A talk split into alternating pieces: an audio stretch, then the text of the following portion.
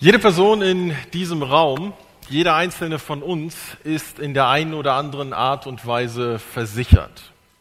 Ich bin sicher, einige von uns sind sich dessen nicht mal bewusst, dass sie versichert sind, aber das ändert nichts an der Realität. Jeder von uns dürfte zum Beispiel krankenversichert sein. Wenn dir schlecht wird, wenn du krank wirst, du kannst zum Arzt gehen, ins Krankenhaus gehen, selbst wenn es teuer wird, wird es für dich nicht teuer. Deine Krankenversicherung wird das hoffentlich bezahlen. Wenn du arbeitest, hast du eine Arbeitslosenversicherung, eben die Krankenversicherung, eine Rentenversicherung, eine Unfallversicherung, eine Pflegeversicherung. Wenn du ein Auto hast, darfst du damit nur auf die Straße, wenn es haftpflichtversichert ist, mindestens. Allein in Deutschland haben wir Versicherungen im Umfang von, haltet euch fest, 200 Milliarden Euro pro Jahr. Wir haben allein in Deutschland 440 Millionen Versicherungsverträge. Das bedeutet, dass der durchschnittliche Deutsche etwas mehr als fünf Versicherungsverträge hat. Cool, oder? Wir sind richtig, richtig gut abgesichert. Falls ihr auf der Suche nach skurrilen Versicherungen seid, auch dafür gibt es einen Markt. Zum Beispiel wusstet ihr, dass es eine Versicherung gibt, die deckt es ab, wenn ihr in einem Fahrstuhl stecken bleibt. Manche Leute haben Angst davor, also kann man sich dagegen versichern. Es passiert zwar trotzdem, aber man, man kriegt dann wenigstens etwas Geld. Man kann sich gegen schlechtes Wetter im Urlaub versichern. Manuel Neuer hat seine Hände für drei Millionen Euro versichert. Man kann sich versichern gegen das Nein einer Braut auf der Hochzeit. Man kann sich versichern dagegen, dass man Zwillinge kriegt. Also man kriegt eine Entschädigung, wenn man dann Zwillinge kriegt. Die Zwillinge kriegt man trotzdem. Ähm, und falls es dann doch Drillinge sind, äh, man kann sich als Mann dagegen versichern, im Kreissaal in Ohnmacht zu fallen. Man kann sich sogar versichern gegen Funklöcher, eine große Gefahr, und dann auch noch gegen die Gefahr von Außerirdischen entführt zu werden. Die Versicherung zahlt aber nur, wenn man auch zurückgebracht wird. Was man in Deutschland übrigens nicht versichern darf, sind äh, Straftaten. Also wenn du planst, eine Bank zu überfallen, könntest du auf die Idee kommen, ich versichere mich dagegen, erwischt zu werden. Das ist theoretisch möglich, aber praktisch nicht erlaubt. Wenn dir jemand so eine Versicherung verkaufen will, Vorsicht, ist nicht erlaubt. Also, es gibt viele skurrile Versicherungen, aber an sich, im Normalfall, ist so eine Versicherung schon eine coole Sache. Es ist eine richtig gute Erfindung. Da gibt es ein Risiko, das wird abgedeckt. Und damit ist dieses Risiko nicht mehr dein Risiko, sondern das Risiko von jemand anderem. Und wenn der Schadensfall eintritt, bist du fein raus. Jemand anderer bezahlt. In Deutschland gab es vor einigen Jahren mal einen Autounfall, da ist ein Schaden von über 50 Millionen Euro entstanden. Versicherung zahlt. Das ist praktisch. Der Bibeltext, um den es heute geht, steht in Römer Kapitel 8 und es geht um Sicherheit. Man könnte sagen, das ist die christliche Versicherungspolice. Wenn du Christ bist, hast du hier auch noch eine Versicherung und die toppt alles, was du jemals gesehen hast, was du jemals gehört hast. Die Versicherung ist viel besser als alles, was du irgendwo auf dieser Erde finden kannst. Und ich möchte uns diesen Text lesen, den werde ich erstmal noch nicht einblenden, weil ich einfach den Text mal an einem Stück auf euch wirken lassen möchte. Und nachher gehen wir Schritt für Schritt durch und ihr seht den Text dann auch hier an der Wand. Römer Kapitel 8 ab Vers 31. Was können wir jetzt noch sagen, nachdem wir uns das alles vor Augen gehalten haben? Gott ist für uns. Wer kann uns da noch etwas anhaben?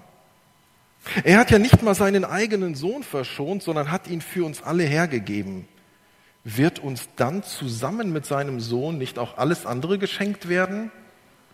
Wer wird es noch wagen, Anklage gegen die zu erheben, die Gott erwählt hat?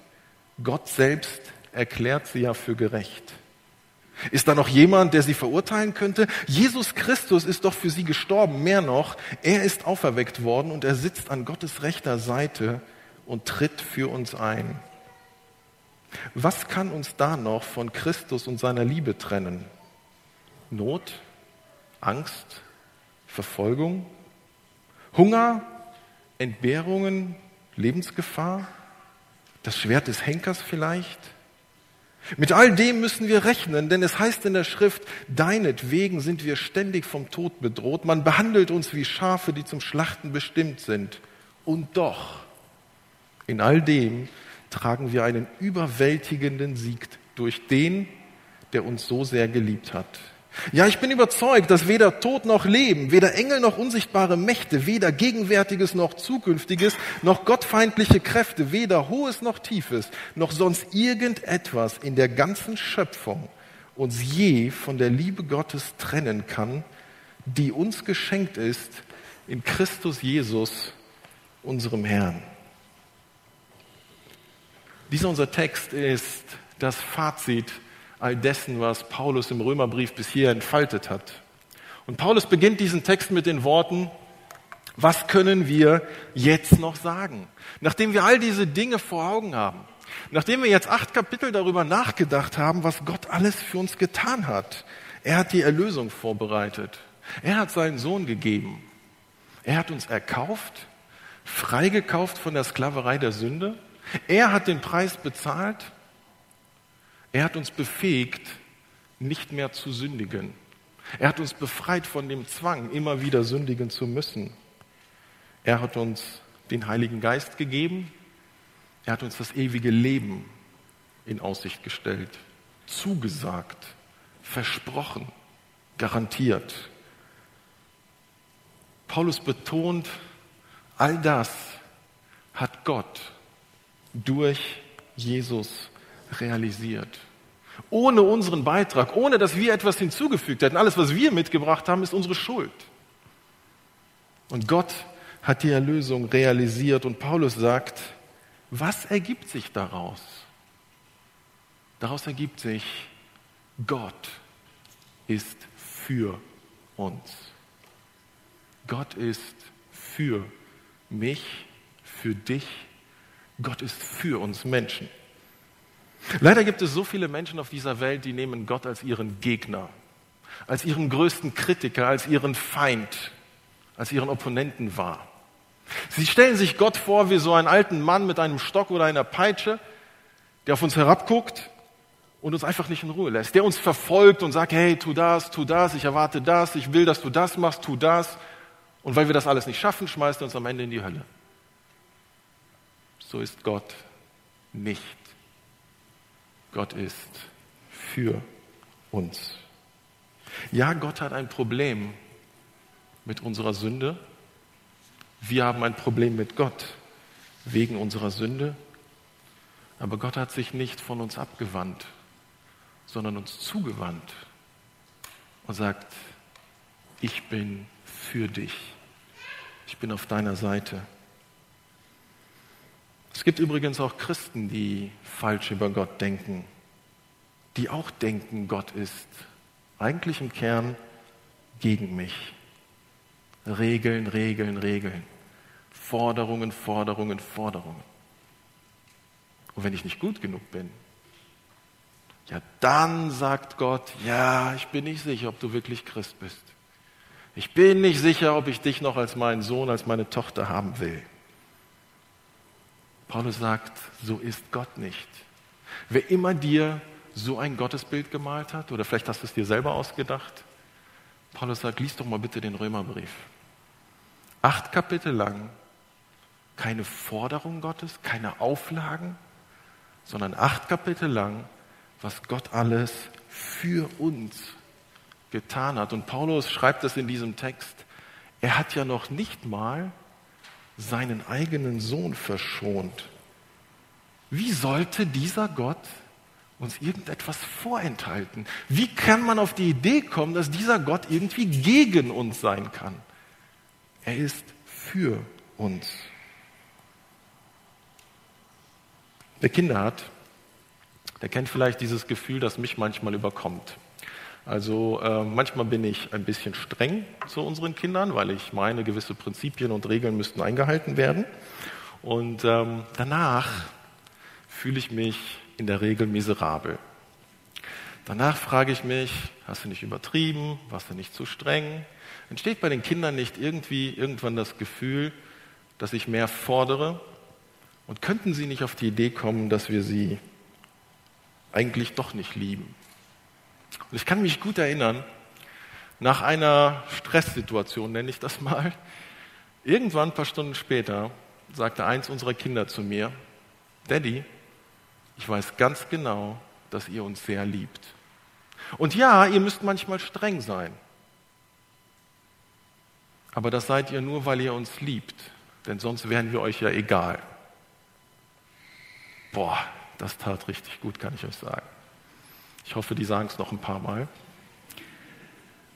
Ich bin so dankbar, dass Sie das in dem Moment verstanden haben, dass nicht immer Friede, Freude, Eierkuchen ist und nicht jeder Wunsch erfüllt wird. Heißt in keiner Weise, dass wir unsere Kinder nicht lieben. Und so ist das auch mit Gott. Gott ist für uns. Und ja, es gibt Situationen, wo, wo wir, wo jeder von uns vielleicht denkt, ist Gott nicht eigentlich gegen mich? Ist, bin ich ihm vielleicht sogar egal? Liebe sieht doch anders aus. Paulus sagt, tritt mal einen Schritt zurück. Schau auf die Geschichte der Menschheit. Dieser Gott hat seinen Sohn, sein Liebstes, sein Bestes für dich gegeben. Glaubst du wirklich, dass dieser Gott gegen dich ist? Auf keinen Fall. Dieser Gott ist für uns und Paulus führt das hier aus. Er sagt, mit ihm, mit dem Sohn, hat er uns alles geschenkt. Er hat nichts von dem vorenthalten, was er besitzt. Und dieser Gott, der ist nun mal ziemlich reich, weil ihm gehört das ganze Universum. Er hat alles in der Hand. Er hat jeden Segen in der Hand. Und Paulus sagt, glaubst du wirklich, dass dieser Gott, der alles für dich getan hat, dir irgendetwas vorenthalten wird? Wir sagen unseren Kindern immer wieder, hey, das, was in diesem Haushalt ist, das gehört uns allen. Hier gibt es nicht, das gehört der Mami, das gehört dem Daddy und da daran dürft ihr dran. Nein, alles, was hier ist, gehört uns allen. Wir sind eine Familie und was wir besitzen, besitzt ihr auch. Keine Diskussion. Und übrigens, wir erwarten das über eure äh, Besitztümer auch. Und so ist Gott in gesteigerter Form. Er hat alle Ressourcen, er hat allen Segen. Er kommt nicht mal auf die Idee zu sagen, du bist zwar mein Kind, aber das und das gönne ich dir nicht. So ist Gott nicht. Gott ist für uns. Und das bedeutet, wer ist dann noch ein ernstzunehmender Gegner? Gott ist für uns, wer kann uns da noch etwas anhaben? Die Antwort ist natürlich niemand, wenn der allmächtige Gott für uns ist.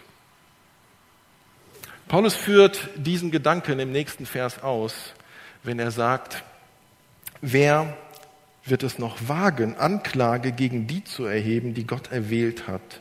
Gott selbst erklärt sie ja für gerecht. Es gibt Christen, die beten ihr ganzes Leben lang, gefühlt in jedem Gebet, das sie sprechen, bitten sie Gott um Vergebung der Sünden aus ihrer Jugendzeit. Also Sünden aus der Vergangenheit, Sie sind Christen, sie sind bekehrt, sie haben diese Sachen Gott bekannt, Gott hat sie vergeben. Aber irgendwie haben diese Menschen ein so schlechtes Gewissen, dass sie immer und immer wieder diese Sachen rausholen. Und ich stelle mir Gott vor, der da oben sitzt und sagt, ich hab's schon längst gehört, ich hab's schon längst vergeben. Warum erinnerst du mich jeden Tag fünfmal daran? Ich will diesen Leuten keinen Vorwurf machen.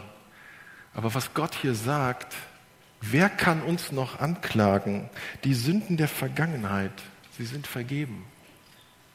Sie sind weg. Niemand von uns muss Angst haben, wenn er im Himmel ankommt, dass Gott uns seine, unsere Sünden noch vorhalten wird, wenn wir Christen sind. Gott wird nicht sagen, ja, aber ich weißt du, ich habe mir überlegt vor deiner Bekehrung, das war doch schon ziemlich schlimm und das müssen wir doch noch mal drüber reden.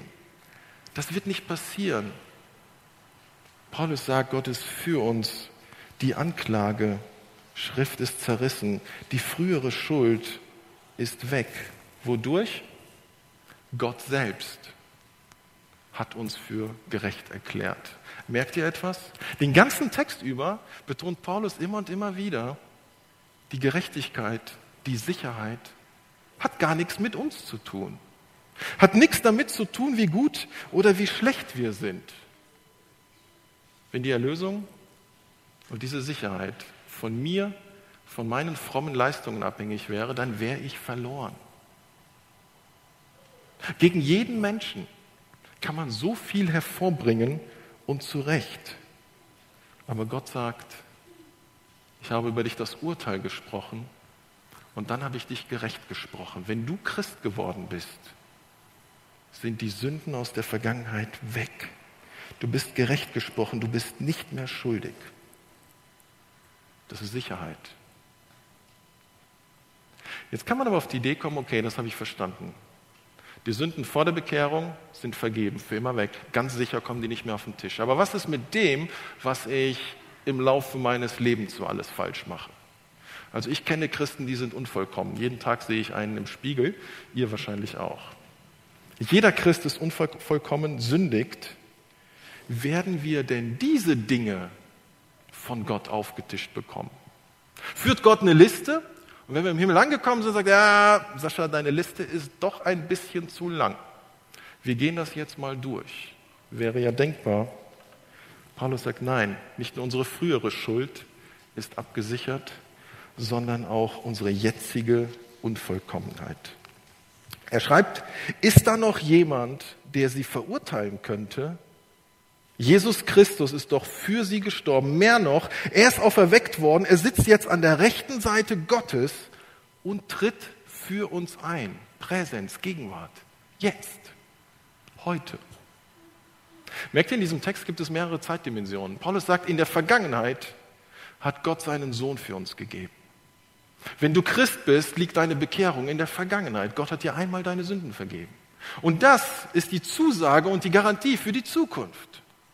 Wenn du in den Himmel kommst, wird es keine böse Überraschung geben. Du bist abgesichert. Du bist in Gottes Hand. Das Tor ist offen. Keine Diskussion, keine Verhandlung, keine Anklage. Herzlich willkommen zu Hause im Himmel. Aber dann geht Paulus noch in die Gegenwart und sagt, wisst ihr, als Christen seid ihr auch jetzt abgesichert. Denn jetzt ist Jesus im Himmel zur Rechten des Vaters und er vertritt uns. Vertritt uns wobei? Bei der Schuld, bei der Unvollkommenheit, bei all dem, was ich im Leben hier und jetzt als Christ falsch mache. Auch dafür ist Jesus gestorben und dafür vertritt er mich jetzt. Dafür bezahlt er jetzt. Auch die Gegenwart ist abgesichert. Es wird keine böse Überraschung geben, wenn du Christ bist, obwohl du unvollkommen bist. Die meisten Versicherungen in Deutschland leben davon, dass ihre Kunden loyal sind, dass sie einfach eine Versicherung abgeschlossen haben und für immer da bleiben, ob Schadensfall oder nicht Schadensfall, immer schön zahlen. Davon leben viele Versicherungen, das ist ja auch in Ordnung. Und so versuchen Versicherungen in der Regel, Schadensabwicklungen so zu gestalten, dass der Kunde auch zufrieden ist. Sonst wechselt er ja die Versicherung. Gottes Schadensabwicklung auf Golgatha an Ostern bei deiner Bekehrung ist der beste Beweis dafür, dass seine Versicherung in Bezug auf die Ewigkeit und auf die Gegenwart wirklich abgedeckt ist. Wenn er seinen Sohn nicht verschont hat, um uns Sicherheit, um uns Bekehrung, um uns Freiheit zu geben, wird er auch die Zukunft sichern. Und deshalb können wir sehr, sehr entspannt sein. Als Christen sind wir bestmöglich abgesichert gegen die Schuld, gegen jede Anklage, gegen jeden Vorwurf. Gott ist für uns, nicht gegen uns. Unser Text schließt mit einem Lob auf die Liebe Gottes. Paulus sagt, warum tut Gott all das? Weil er uns so irre liebt. Ich lese uns den Text. Was kann uns da noch von Christus und seiner Liebe trennen? Not, Angst, Verfolgung, Hunger? Paulus zählt ganz viele Dinge auf und die Antwort ist immer nichts davon. Und dann sagt er, und doch, in all dem tragen wir einen überwältigenden, triumphalen Sieg davon durch den, der uns so sehr geliebt hat. Ja, ich bin überzeugt, dass weder Tod noch Leben, weder Engel noch unsichtbare Mächte, weder Gegenwärtiges noch Zukünftiges, noch gottfeindliche Kräfte, weder Hohes noch Tiefes, noch sonst irgendetwas in der ganzen Schöpfung uns jemals von der Liebe Gottes trennen kann, die uns geschenkt ist in Christus Jesus, Paulus listet hier die Widrigkeiten des Lebens auf. Schwierigkeiten, Widrigkeiten, Probleme, alles Mögliche. Und Paulus sagt, als Christ erlebt man diese Dinge. Gottes Versicherung ist nicht, dass alles glatt läuft, sondern dass wir sicher sind, auch wenn es nicht glatt läuft. Paulus selbst hat viel Leid erlebt und Paulus hat viel Leid erlebt, weil er Christ war. Nicht obwohl er Christ war, sondern gerade auch weil er Christ war. Aber nicht nur das. Paulus nennt hier auch neun übernatürliche Dinge. Paulus sagt, als Christ, als Mensch generell ist der Tod dein Feind, aber eben auch die unsichtbaren Mächte, der Teufel, die Dämonen. All die sind gegen uns. All die wollen uns verunsichern. All die wollen uns etwas vorwerfen. All die wollen uns Furcht einflößen, wollen uns weismachen, dass wir doch nicht so sicher sind. Paulus sagt, all das bleibt uns nicht erspart. Aber wisst ihr, was versichert ist? Der Sieg. Paulus spricht hier von einem triumphalen, von einem überwältigenden Sieg. Und was ist die Grundlage für diesen Sieg? Die Tat Gottes in Jesus Christus. Merkt ihr? Es liegt nicht in uns. Es ist nicht, sei gut, sei, sei dabei, erreiche ein bestimmtes Heiligkeitslevel, mach 25.000 Dienste im Laufe deines Lebens. Ja, mach das alles. Aber nichts damit, nichts davon hat mit deiner Sicherheit in Bezug auf dein Heil zu tun. Es ist schlicht und ergreifend, einzig und allein in dem Sieg von Jesus, basierend auf der Liebe Gottes zu uns. Ich weiß nicht, wie man das ausdrücken soll, wie stark Gott uns liebt. Kann man sagen, Gott ist verschossen in uns, ist verknallt in uns? Also jetzt nicht irgendwie romantisch, aber Gott liebt uns unfassbar. Und egal wie lange du Christ bist, ich bin sicher, dass wir nur ansatzweise ahnen, wie stark Gottes Liebe eigentlich zu uns ist. Es ist ganz sicher kein Zufall, dass Gott uns seine Kinder nennt und sagt, ich bin euer Vater. Gott benutzt eine Metapher, ein Bild, das jeder von uns kennt, um seine Liebe zu uns zu vergleichen. Wenn du Vater oder wenn du Mutter bist, dann kennst du das Gefühl, dass deine Kinder stressen, bocken oder Terror schieben. Also nicht deine Kinder, aber du warst mal im Kaufland und hast irgendwo gesehen, wo Kinder ihre Eltern stressen. Und ähm, also, es gibt diese Situationen, wo das Kind einfach das Gefühl hat und im schlimmsten Fall das sogar sagt, ich glaube, ihr liebt mich gar nicht, ich bin euch völlig egal, ich glaube, ich bin gar nicht gewollt. Und in so einer Situation, also tatsächlich habe ich sie selber noch nicht erlebt, aber vielleicht kommt das ja noch, ähm, in so einer Situation stelle ich mir vor, stehst du als Vater, stehst du als Mutter daneben und denkst, ich weiß nicht, was ich sagen soll. Ich weiß nicht, was ich sonst noch für dich tun soll. Ich lasse dich jetzt einfach mal gegen mich rebellieren. Du kannst mir einen Kopf werfen, was du willst. Aber weißt du was? Egal wie du dich fühlst, meine Liebe zu dir ist ungebrochen. Und ich kann sie nicht in Worte fassen. Aber es gibt niemanden und nichts auf dieser Welt, wer dich mehr liebt als ich, deine Mutter, als ich, dein Vater. Ich bin sicher, jeder hier in diesem Raum der Vater oder Mutter ist, hat genau dieses Gefühl gegenüber seinen Kindern, egal was passiert. Das ungefähr in tausendfach gesteigerter Form denkt und fühlt Gott, wenn er dich sieht. Gott sagt, ich liebe dich, auch wenn du es nicht wahrhaben willst, auch wenn du es nicht verstehst, auch wenn du es ignorierst, auch wenn du rebellierst. Ich liebe dich einfach und ich frage dich nicht, ob du das willst. Ich liebe dich einfach. Ich habe meinen Sohn für dich sterben lassen, ob du es willst oder nicht. Ich zwinge dich nicht, das zu akzeptieren. Aber ich liebe dich trotzdem. Das ist Gott.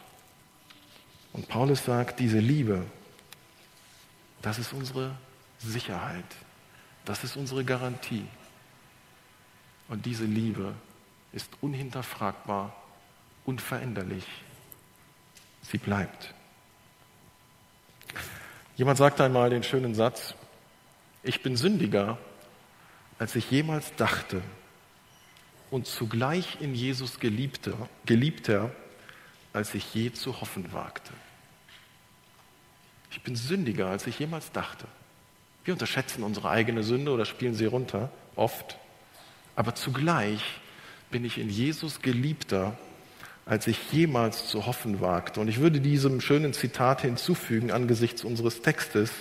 Und deshalb bin ich sicherer, als ich mir vorstellen kann. Sicherer, als ich mir vorstellen kann, trotz meiner Sünde. Und es hat nichts mit meiner Leistung zu tun, sondern basiert allein auf der Liebe Gottes zu uns. Satan unternimmt alles, um Zweifel zu streuen, um uns zu verunsichern, um uns beizubringen, ja, Gott liebt dich nicht wirklich, sonst würde dir das und das nicht passieren, sonst würde er dir das und das nicht vorenthalten. Du bist unvollkommen, du bist nicht gut genug, ich bin nicht sicher, ob du ankommst, wahrscheinlich kommst du nicht an. Paulus sagt, lass den labern. Du bist sicher in Gottes Hand. Nichts wird dich von seiner Liebe trennen, wenn du bei ihm bleibst. Du kannst von Gott weggehen, aber Gott wird niemals von dir weggehen. Das wird nicht passieren. Mehr Sicherheit geht nicht. Das ist wie Vollkasko ohne Selbstbeteiligung. Gott ist dein Richter, er hat dich gerecht gesprochen. Gott ist der hohe Priester, der dich vertritt, für dich, sich für dich einsetzt. Gott ist dein Schöpfer. Und jede Macht, die gegen ihn rebelliert, ist eigentlich von ihm geschaffen und hat sich entschieden, gegen Gott zu rebellieren. Alles, was sich gegen Gott auflehnt, ist eine andere Kategorie, weil Gott der Schöpfer ist und alles andere ist nur geschaffen. Und wenn der Satan sagt, Gott ist nicht treu, dann labert er und er hat keine Macht.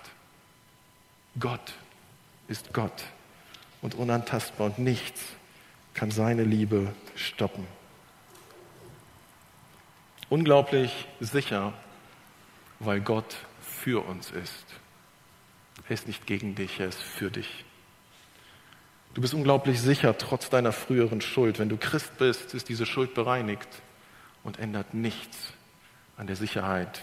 Und auch deine jetzige Unvollkommenheit. Das heißt nicht, dass wir es, unsere Schuld, unsere Sünde, unsere alltägliche Sünde auf die leichte Schulter nehmen können. Das ist auf jeden Fall nicht der Sinn dieses Textes. Dann müsste man den Römerbrief nochmal lesen. Aber unsere jetzige Unvollkommenheit stellt die Versicherung Gottes nicht in Frage. Und das Ganze weil Gott uns liebt. Wir sind eingebettet, wir sind umgeben von der Liebe Gottes.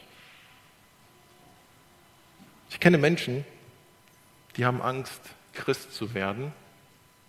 Die haben Angst, sich taufen zu lassen. Die haben Angst, sich einer Gemeinde anzuschließen, weil sie sich nicht sicher sind, ob sie treu sein werden. Ob sie es schaffen werden, bis ans Ende treu zu sein. Wenn du dich das fragst, ob du treu sein wirst? ist meine Antwort, ich weiß es nicht. Ich weiß ja nicht mal, ob ich in zehn Jahren noch Christ bin. Ich habe zwar vor, dann noch Christ zu sein, aber ich weiß es ja nicht genau. Was ich aber weiß, ist, dass Gott nie von mir weggehen wird. Dass er diese Beziehung nicht kündigen wird seinerseits, wenn ich mich nicht bewusst gegen ihn entscheide, bin ich sicher.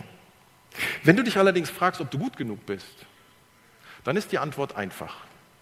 Die ist einfach Jein. Ein eindeutiges Jein. Ja, du bist nicht gut genug. Aber nein, darauf kommt es nicht an. Es spielt überhaupt keine Rolle, ob du gut genug bist. Es spielt überhaupt keine Rolle, wie oft du versagst. Solange du das bereust, solange du sagst, Vater, tut mir leid, du bist sicher. Die Versicherungspolice wird nicht gekündigt, nichts kann dich von Gott trennen. Wir Christen gehen leider manchmal leichtfertig mit Sünde um. Aber das wäre ein völlig falscher Schluss aus dieser Versicherung. Übrigens, das ist bei jeder anderen Versicherung auch so. Wenn du eine Haftpflichtversicherung hast, aber jede rote Ampel ignorierst und sogar bewusst drüber fährst, wird deine Haftpflichtversicherung nicht für dich zahlen. Wenn du dein Auto gegen Diebstahl versicherst und den Autoschlüssel stecken lässt, jede Nacht, und es wird geklaut, wird deine Versicherung nicht zahlen. Ist doch logisch. Wenn du nicht bewusst gegen Gott handelst, wenn du dich nicht bewusst gegen Gott entscheidest, bist du abgesichert, versichert und nichts kann dir passieren. Es gibt übrigens das Phänomen auch auf der anderen Seite. Es gibt ältere Leute, die haben Angst. Christen, die alt geworden sind, die haben Angst, ob sie nicht auf dem Sterbebett vielleicht noch einen zweifelnden oder sogar sündigen Gedanken haben und dann sterben und dann verloren sind. Ihr Lieben, ich kann euch beruhigen. Die Sicherheit basiert nicht auf unseren unvollkommenen Gedanken, sondern sie basiert auf der Liebe und auf der Erlösung Gottes. Wenn du mit einem sündigen Gedanken stirbst, bist du trotzdem gerettet. Vielleicht bist du in einer traditionellen Gemeinde oder Familie aufgewachsen, wo man dir beigebracht hat, tu alles dafür, dass du in dem Moment, wo Jesus wiederkommt, nicht gerade am Strand liegst oder im Kino sitzt. Es ist nämlich viel besser, gerade über einen Bibelvers nachzudenken oder an einem Dienst in der Gemeinde zu sein. Nichts gegen Dienste und Bibelverse, aber nein, das entscheidet nicht, ob du sicher bist oder nicht. Die Sicherheit liegt nicht in dem, was wir leisten oder was wir frommes tun. Wir können, wir dürfen tiefenentspannt als Christen leben. Wenn wir in dieser Beziehung zu Jesus sind, sind wir Vollkasko versichert. Rundum sorglos Paket. Wir sind safe. Als ich 18 wurde, bekam ich von meinen Eltern ein Auto geschenkt. Nichts Besonderes, aber mit Airbag. Das war gut. Denn ich hatte wenige Wochen später eine Begegnung mit einem Baum und dann mit meinem Airbag, ganz kurz hintereinander. Und was ich nachher feststellte, naja, ich habe nur eine Haftpflicht und keine Vollkasko. Das heißt, für den Schaden mussten wir selber aufkommen. Ein paar Jahre später machte ich den Motorradführerschein, arbeitete den ganzen Sommer, jobbte, machte Tat, kaufte mir ein Motorrad. Kurz überlegt, Vollkasko ist vielleicht eine gute Idee, habe mich erkundigt, für Motorräder unbezahlbar, nicht gemacht, hätte sich aber gelohnt. Drei Monate später habe ich mein Motorrad geschrottet. Nur Haftpflicht, ich blieb auf meinem Schaden sitzen. Bei Gott gibt es keine Nicht-Vollkasko. Gottes Versicherung ist umfänglich, sie ist vollständig, sie ist verbürgt in ihm. Und übrigens, sie ist schon bezahlt. Wir bezahlen sie nicht, Gott hat sie bezahlt. Ich habe nicht vor, euch eine Versicherung zu verkaufen, aber Gott hat vor, dir eine Versicherung zu schenken. Und wenn du Christ bist, besitzt du sie schon. Lasst uns unser Christsein konsequent leben, aber zugleich tiefenentspannt. Ganz ruhig, ganz fröhlich, weil wir sicher sind. Wenn du sicher bist, kannst du sehr entspannt leben und diese Sicherheit ist allein in Gott. Und du bist versichert, egal wie du dich fühlst und egal wie unvollkommen du bist. Amen.